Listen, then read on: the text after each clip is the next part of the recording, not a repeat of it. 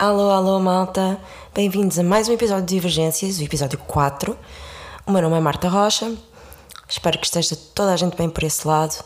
Eu por aqui estou ótima, apenas com uma ligeira infecção respiratória e esta bela voz de bagaço de quem, com uma infecção respiratória, decidiu ir sair à noite para uma discoteca, berrar, dançar, suar que nem uma louca e pronto, não piorei, mas tenho esta voz sexy para vocês hoje. Dá vontade de fazer aquelas intros do, do Oceano Pacífico da RFM. Oceano Pacífico. Imaginem. Mas pronto, uh, espero que esteja tudo bem com vocês, que esta semana tenha sido boa e que possam ficar aí um bocadinho, cerca de meia hora mais ou menos, a ouvir-me rambling about esta semana e algumas coisas que, que me passaram pela cabeça esta semana. Primeiro e antes de mais, vocês já devem ter reparado que o som está diferente. Eu comprei o microfone. O microfone que eu estava a usar, para quem sabe, era, era de uma amiga minha, da Cláudia, que me emprestou o microfone. Obrigada, Cláudia, mais uma vez. E portanto era uma questão de tempo para eu comprar um, um microfone meu. E pronto, este microfone é um bocadinho mais potente, portanto vai haver com certeza mais ruído fundo uh, os ruídos da, da, rua, como eu vos tinha falado inicialmente, e inclusivamente o meu gato a saltar de um lado para o outro e a fazer porcaria, go figure. E provavelmente também mais algum eco, uh, porque a sala onde eu estou a gravar agora é uma sala interna, exatamente para tentar diminuir um bocado o nível de ruído do exterior. Mas olhem, bear with me, eu hei de perceber como, como melhorar aqui a questão do ruído e do, e do eco. Mas pronto, isto é um, um aviso depois também espero feedback da vossa parte em relação a isso. Um, que mais? Este episódio vai contar com um aviso gatilho, um trigger warning. Eu fiz alguma pesquisa para este episódio uh, e, portanto, queria deixar aqui a atenção pessoas que, que, que se talvez estejam no início deste percurso. Uh, eu vou falar de estatísticas hoje uh, e são um bocado difíceis de digerir, pelo menos para mim foram, uh, inclusivamente quando estive a fazer a pesquisa. Um, e que mais? E vou falar também uh, de suicídio uh, e self-harm, que, cujo termo em português eu não sei. Enfim, portanto, pessoas que sejam sensíveis a esses tópicos, uh, eu queria deixar esse warning porque compreendo que seja um bocadinho difícil digerir tudo isto.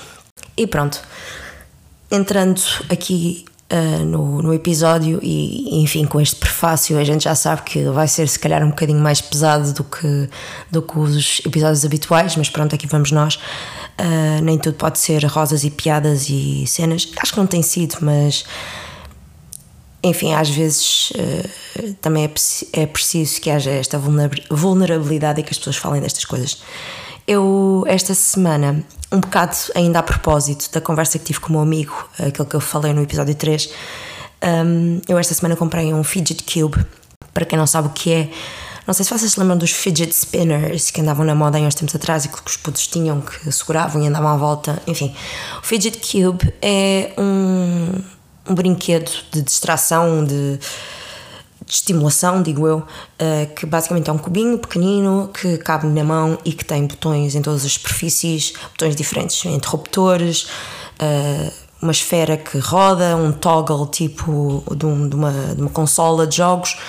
Um, e portanto eu comprei um porque este meu amigo tinha-me emprestado o dele enquanto nós estávamos a falar no café e, e eu de facto notei uma diferença muito grande porque uma, e a razão pela qual ele me deu o cubo dele para a mão foi porque eu estava-lhe a dizer que andava muito estressada, muito ansiosa, passar por um período um bocado chato, uh, pessoalmente por 23 mil razões e mais algumas, e, e isto despoltou o quê? Uma crise de não sei se eu não sei muito bem onde é que isto encaixa onde, é que isto se encaixa em termos de diagnóstico mas há de ser algo entre o autismo e o, e o obsessivo compulsivo.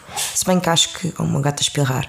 Desculpem malta mas isto vocês vão ouvir estas coisas todas. Uh, não sei muito bem em que lado acho que se calhar é um bocadinho em todos os diagnósticos que eu tive mas uh, eu andei uma semana uh, acho que a palavra certa é esgravatar nas minhas unhas e nas minhas cutículas com uma tesoura. Um, ao ponto, uh, começou por ser só, ah, vou limpar as unhas, ah, vou tirar as cutículas. E todos os dias eu fazia isto. E todos os dias ia escavacando cada vez mais, ao ponto que chegou a uma altura que eu tinha feridas em todos os dedos nas minhas mãos e tomar banho, por exemplo, era doloroso. Eu ia ao ginásio à mesma e em dores, com dores, como vocês podem imaginar, não é muito agradável estar a pegar em barras e halteres e porcarias com feridas à volta de todas as unhas.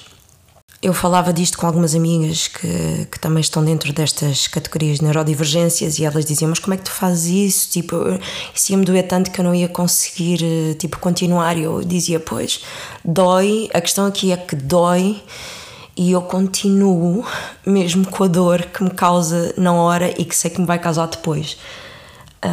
Estava a falar disto com, com este meu amigo e ele deu-me o cubo para a mão e eu deixei de efetivamente mexer nas, nas unhas e nas cutículas durante aquelas duas horas que nós estivemos a falar.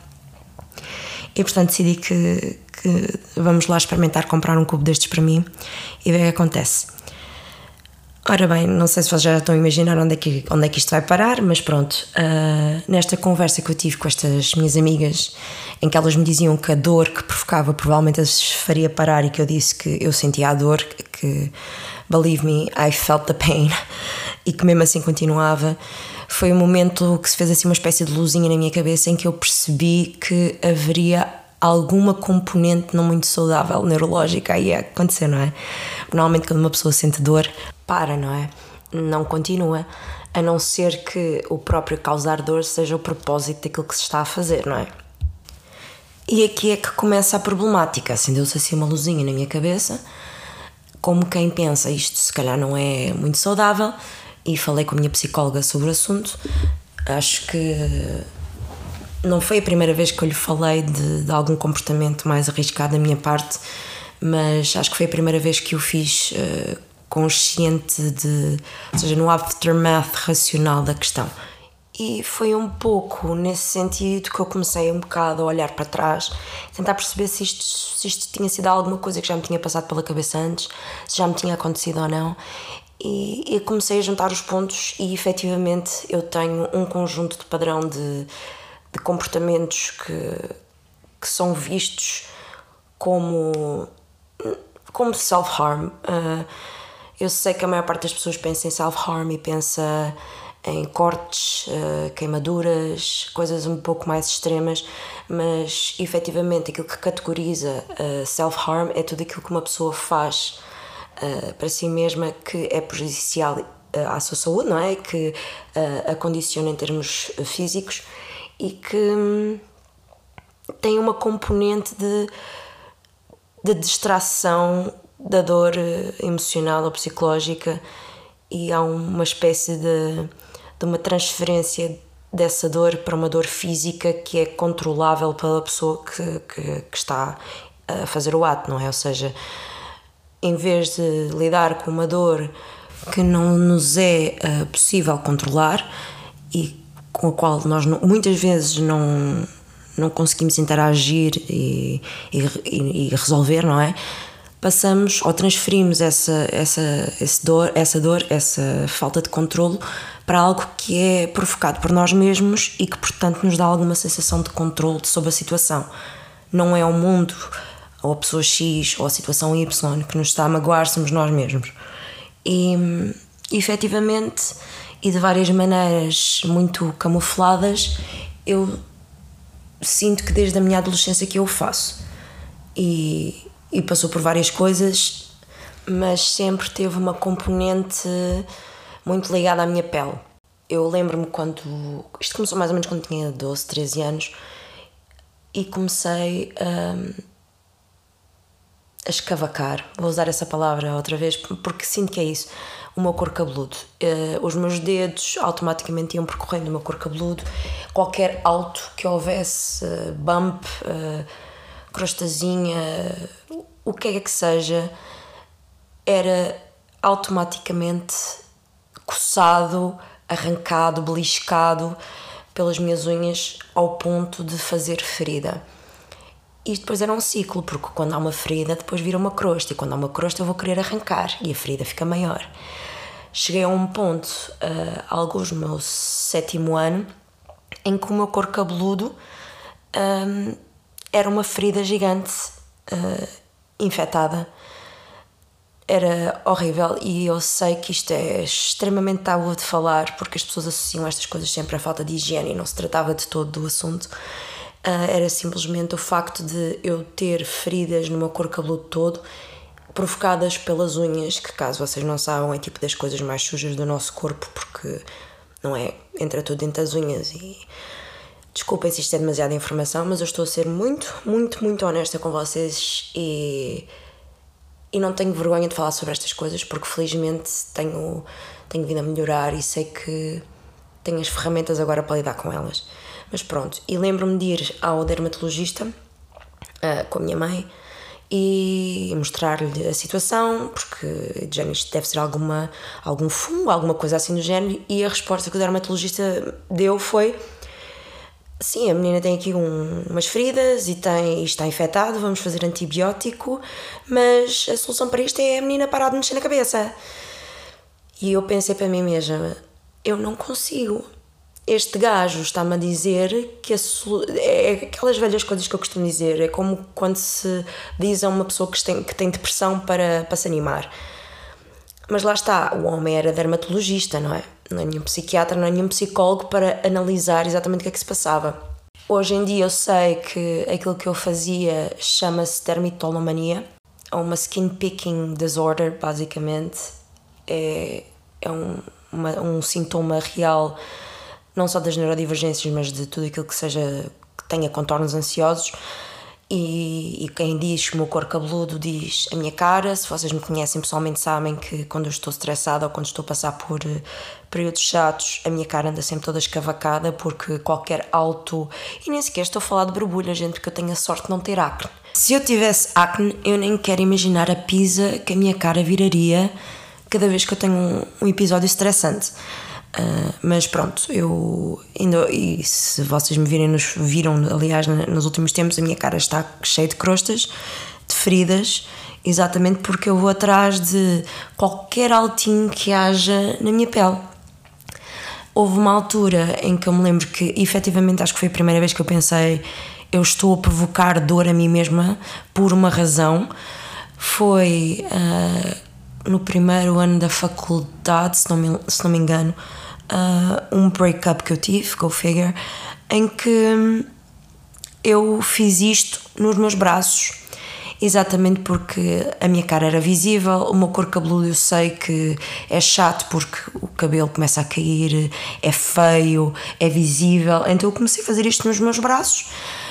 Mais uma vez à procura de qualquer folículo que estivesse um bocadinho mais inchado ou um altinho qualquer que seja, uma crosta que fosse, e houve uma altura em que eu só usava casacos de manga comprida o tempo todo porque os meus braços eram um prado de crostas e nódoas negras de tanto fazer isto a mim mesma.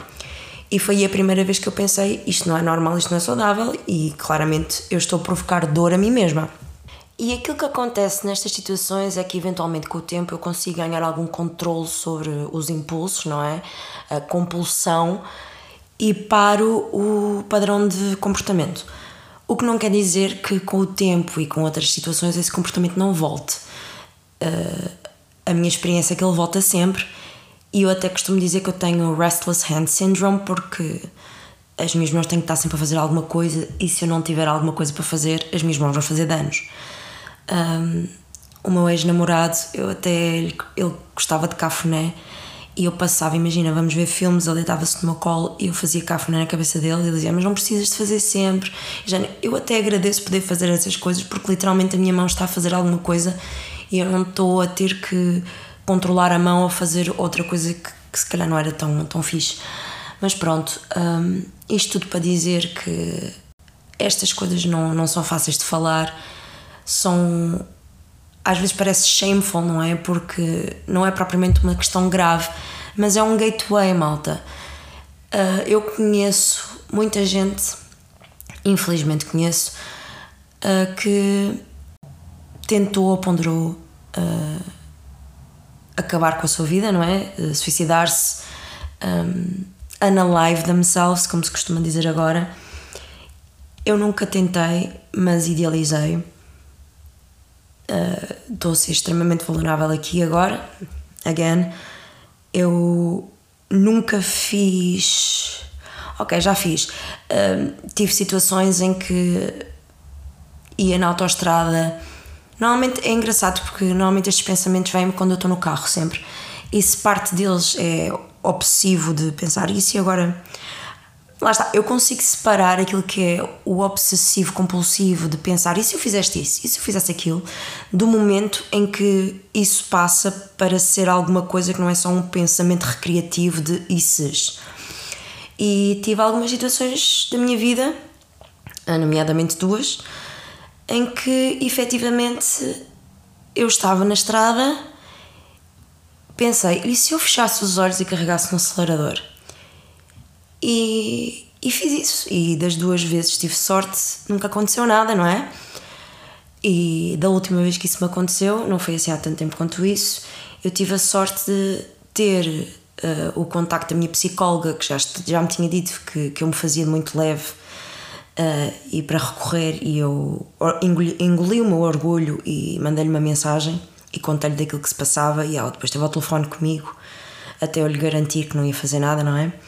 E também mandei mensagem, lá está o meu grilo falante, a minha, a minha Joana Fernandes, que foi impecável e, e eu agradeço-lhe imensa atenção que ela teve para comigo dessa vez porque ela largou tudo, tudo, malta, e em menos de 10 minutos estava à porta da minha casa e não saiu de, de, da porta até eu a abrir e falar com ela e me calmar. Enfim, é, daquelas pessoas que, que, a gente tem que manter e cultivar na nossa vida porque é, são pessoas raras e que muitas vezes são as pontes que nos, que nos ligam a, a ficar aqui e estar neste mundo. E perdão, entretanto, o som mudou um pouco. eu tive um ataque de tosse brutal e tive que me levantar e aquecer uma, um pouco de leite com mel a ver se a minha garganta acalmava um pouco. Mas pronto, vou tentar aqui retomar Perdoem-me again este episódio ser meio all over the place, mas honestamente também é um, um tópico que, que, me custa um bocado a falar e que é pesado, não é? Como podem imaginar. Eu tenho muita sorte de ter pessoas como a Joana e ter os recursos que tenho uh, para me conseguirem uh, para me conseguir retirar destas situações e, e não me colocar em situações ainda mais perigosas ou mais danosas mas isto vem sempre, lá está, é como aquela história do arrancado a ferros. É, isto rouba anos de vida e de sanidade mental e, acima de tudo, anos de saúde uh, à vida de uma pessoa. E um pouco à, à, à pala disto, uh, e por causa destas situações todas e histórias que fui ouvindo de self-harm e, e tudo mais, eu fui um bocado à procura de estatísticas sobre efetivamente uh, quais é que são as consequências de saúde, uh, não só de saúde mental, mas também de saúde física, uh, que, estes, que este tipo de diagnósticos acarretam, não é? E, e gostava de partilhar com vocês estas estatísticas, porque eu acho que são importantes. Uh, vou começar pelas estatísticas das neurodivergências em geral. Uh, e a definição de neurodivergência não é só Uh, o, o, autismo e o, e o PHDA, a hiperatividade e déficit de atenção, incluem também uh, coisas como dificuldades de aprendizagem, a dislexia, a descalculia, uh, também inclui Tourette, que acho que hoje em dia já está inserido dentro do, do diagnóstico do autismo, não tenho a certeza. Um, epilepsias, um, atrasos de desenvolvimento, um, enfim, para que, para que saibam, uh, é estimado que cerca de 30 a 40% da população mundial seja neurodivergente. Uh, não somos a maioria, mas é uma boa parte ainda. E lá está, neurodivergências é tudo aquilo que eu, que eu já falei. Eu nem tenho a certeza se o síndrome de Down também não está inserido dentro desta categoria de neurodivergência. Destas pessoas, apenas uma em cada sete acabam uh, diagnosticadas no seu full length. Uh, estes dados são do, do Reino Unido. Um, um terço das pessoas uh, nas prisões uh, são neurodivergentes e podemos falar aqui ou pensar um pouco sobre o sentimento de ser incompreendido ou colocado de lado pela sociedade e, e nas consequências que isso tem, não é?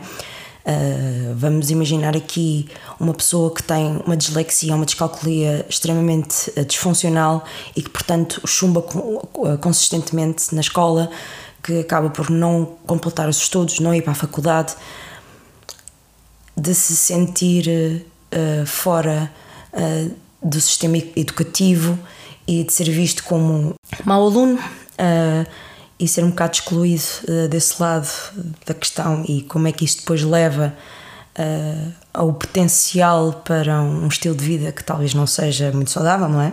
E isto, outra coisa, isto, isto, isto já é um tema que eu acho que dava um episódio por si só, que é a medicação, uh, tudo aquilo que é medicamentos é estudado para a neurocomposição de uma pessoa normal. Portanto, existem imensos casos de pessoas que são mal diagnosticadas acho que as mulheres autistas, por exemplo, uh, é altamente uh, autistas, as mulheres autistas e com um PHDA, a probabilidade de serem mal diagnosticadas ou serem misdiagnosed com depressão, ansiedade, bipolaridade é enorme. E depois a medicação, por exemplo, para a bipolaridade, para uma pessoa com PHDA, as consequências são devastadoras. de repente a pessoa fica literalmente desequilibrada. Uh, e estas medicações normalmente são estudadas em pessoas normais e a nossa química cerebral é diferente. Nós temos uh, uma deficiência de serotonina. Eu tenho, por exemplo, no meu diagnóstico, tenho uma deficiência de serotonina e de dopamina, e portanto, uh, aquilo que funcionaria para uma pessoa dita normal pode não necessariamente funcionar da mesma maneira ou de todo para mim, não é? Isto tem as suas consequências. As pessoas diagnosticadas com autismo 8 em cada 10 têm outros problemas de saúde mental. Outro diagnóstico qualquer, seja ele depressão, ah, qualquer uma das outras neurodivergências, ansiedade, enfim. Entrando aqui dentro do autismo, não é? Ah, é estimado que a população mundial que, que tem autismo ande entre, entre o 1 e o 2%. E, ah, mais uma vez, dados do Reino Unido, uma em cada cinco das pessoas com autismo tem emprego. Pensem nisso. O, o, o espectro de autismo é enorme. Uh, obviamente que há pessoas com autismo com muito pouco funcionais, mas também há pessoas autistas muito funcionais. Uma em cada cinco tem emprego. Um quinto das mulheres com anorexia são autistas. Três em cada dez pessoas no espectro vão tentar suicidar-se. A taxa de depressão uh, na população normal uh, ronda os 6%, nos autistas é 20%. E eles têm quatro vezes mais de probabilidade de ter um grave episódio depressivo na sua vida. A maior causa de morte precoce nas pessoas com, no espectro, aquelas que são high functioning, ou seja, pessoas que são altamente funcionais, é o suicídio. A esperança média de vida para uma pessoa com autismo uh, altamente funcional é 58 anos de idade. E para uma pessoa com autismo low functioning é 38. Eu acho, isto, eu acho estes dados tipo tristes porque muitas vezes estamos a falar aqui de depressão e estamos a falar de pessoas que se sentem tão não compreendidas pelo mundo que muitas das vezes a única solução que eles veem é acabar com a própria vida.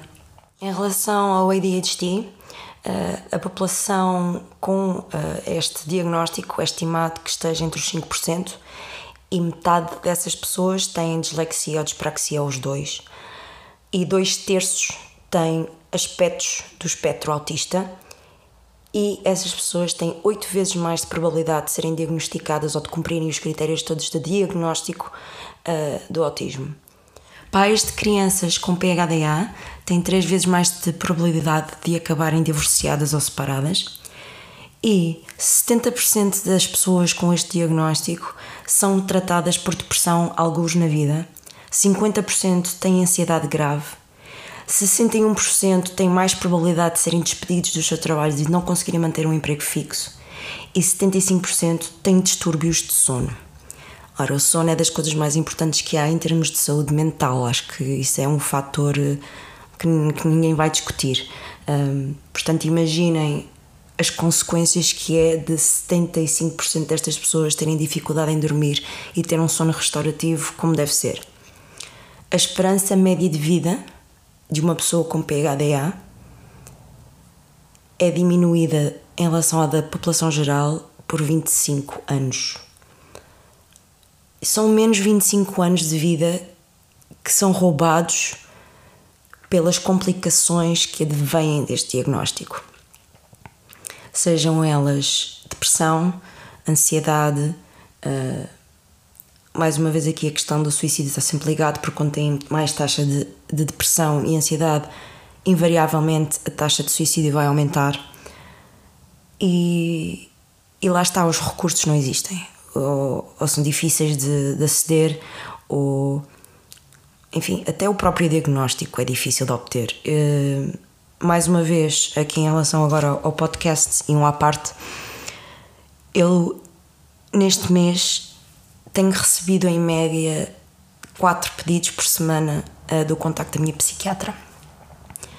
Um, a maior parte destas pessoas que me chegam uh, são pessoas que já percorreram uh, psiquiatras, psicólogos, médicos de outras especialidades e que sentem que não conseguem ter a ajuda que precisam, que são invalidadas, um, que lhes dizem que o diagnóstico não existe ou que eles não se encaixam no diagnóstico pelas mesmas razões que eu não me encaixava no diagnóstico. Um, isto tem um impacto na vida de uma pessoa a longo prazo que se reflete nestes números.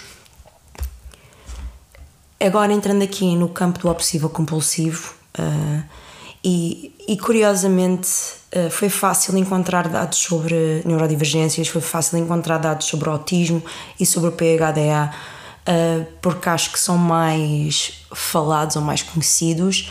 O transtorno obsessivo compulsivo é quase visto como um meme um, e é difícil encontrar números e acho que ainda não, não, há muita, não há muita informação sobre exatamente o que é que isto é e as pessoas têm uma ideia muito errada sobre o que é que é o transtorno obsessivo compulsivo. Eu, de futuro, quero fazer mesmo um episódio dedicado a cada uma destas coisas e descortinar exatamente o que é que são, uh, todas as facetas, uh, mas lá estava, vai ter que ser numa altura em que eu tenha outra disponibilidade para fazer essa pesquisa, porque eu não me sinto propriamente à vontade de falar disso livremente, como tenho falado assim no, no podcast, não é? Mas pronto. Um, portanto, o transtorno obsessivo compulsivo afeta um em cada 40 adultos. 50% deles consideram-se uh, severely impaired, ou seja, altamente afetados pelo, pelo transtorno. 38% das pessoas com, com este distúrbio sofrem de abuso de substâncias, seja isso drogas, álcool, enfim. 55% têm PHDA e 63% têm mood disorders. Isto pode incluir uh, bipolaridades, um, personality disorders, etc. Dois terços sofrem pelo menos um episódio depressivo grave durante a vida. A, a probabilidade de uma pessoa com transtorno obsessivo compulsivo de cometer suicídio é 10 vezes mais alta do que a da população normal. E tem também um risco mais alto para comportamentos autodestrutivos de self-harm.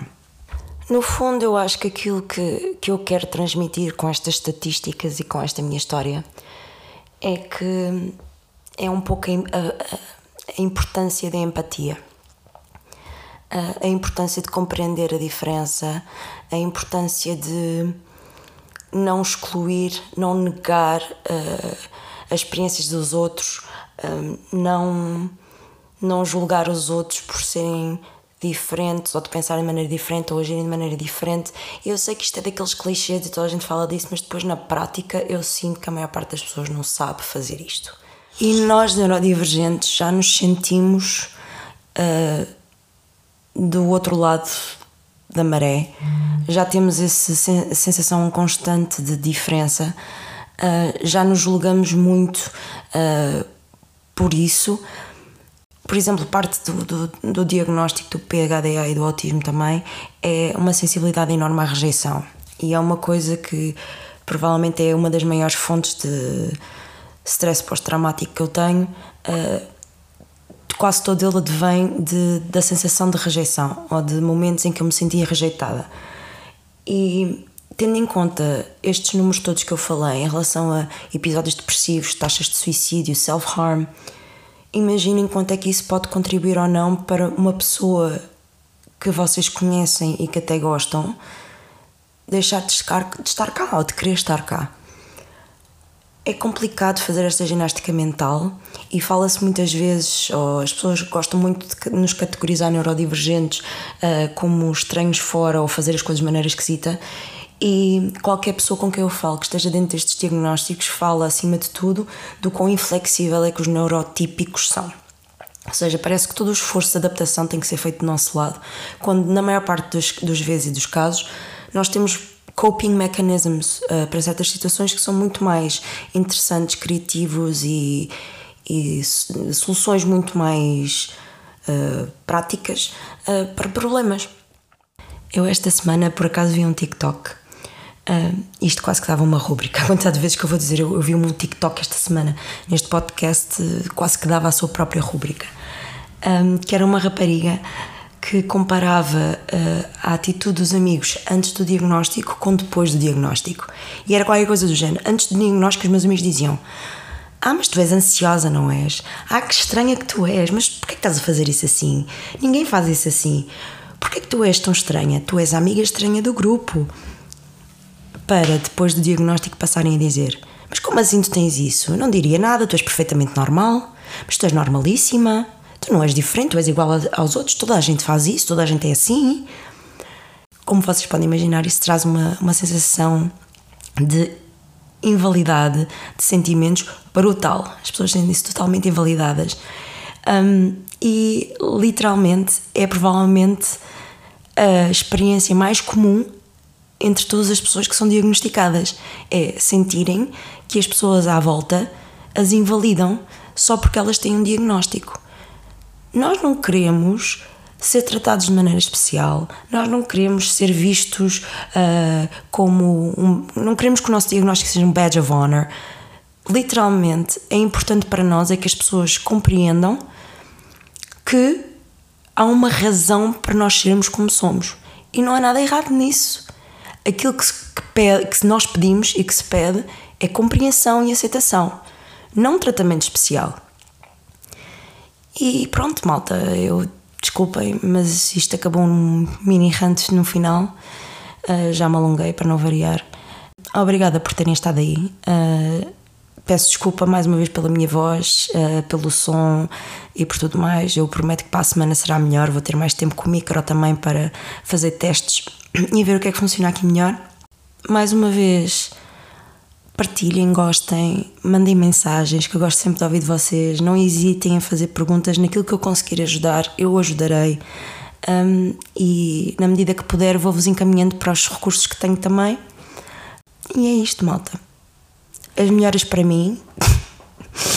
e cuidem de vocês. Tenham uma boa semana.